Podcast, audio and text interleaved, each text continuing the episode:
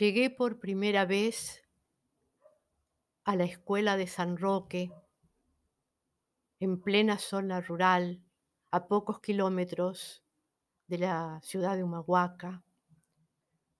Un día de marzo de 1976, sin imaginar siquiera la siniestra realidad política sobre la que estábamos parados los argentinos. Esa realidad que se llevó la vida, el amor, la alegría de tantos, de tantos y tan nuestros durante aquellos años devastadores, aún hoy incomprensibles.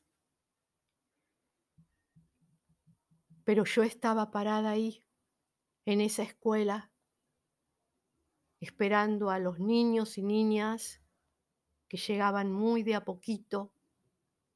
Estábamos con los otros compañeros docentes y compañeras junto al mástil de la bandera, contra, contra una pared de un salón comedor donde daban los primeros rayos del sol y había que estar en el sol porque de mañana en esa zona hace mucho frío, todavía está la, la heladita, la escarcha, la sequía está congelada, así que siempre es mejor guarecerse en un lugar soleadito.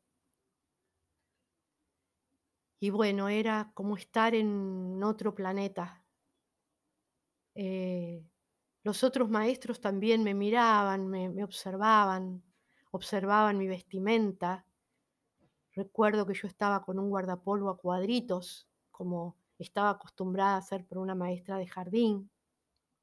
Parecía que ellos no estaban acostumbrados a ver una maestra con guardapolvo a cuadritos. Y de hecho sí, las maestras que tenían, que acompañaban a los niños del jardín lo hacían con el guardapolvo blanco. Era como que todavía no se había institucionalizado el, guardapolvo a cuadritos. Así que fue un momento muy especial para mí y creo que también habrá sido un momento muy especial, muy particular para ellos, también para mis compañeros, para el director de la escuela, que tenían que que compartir esa mañana, ese primer día de clase con una persona desconocida que no era del pueblo, yo recién había llegado hace poquitos días, eh, una persona que era diferente, que tenía diferentes culturas, que tenía otro aspecto, que hablaba diferente, se expresaba de manera diferente. Y bueno, fue una mañana en la que nos tocó compartir el, inicio, digamos, de las clases.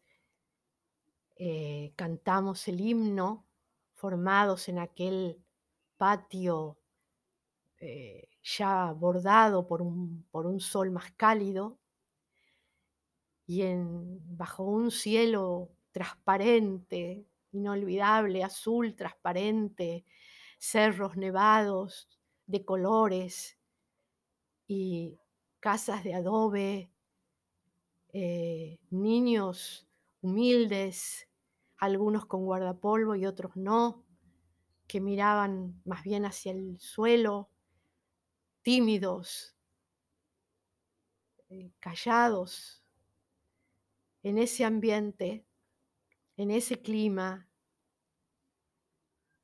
en el rigor de esa mañana tan especial, cantando el himno, tuve mi primera experiencia bajo el sol humahuaqueño.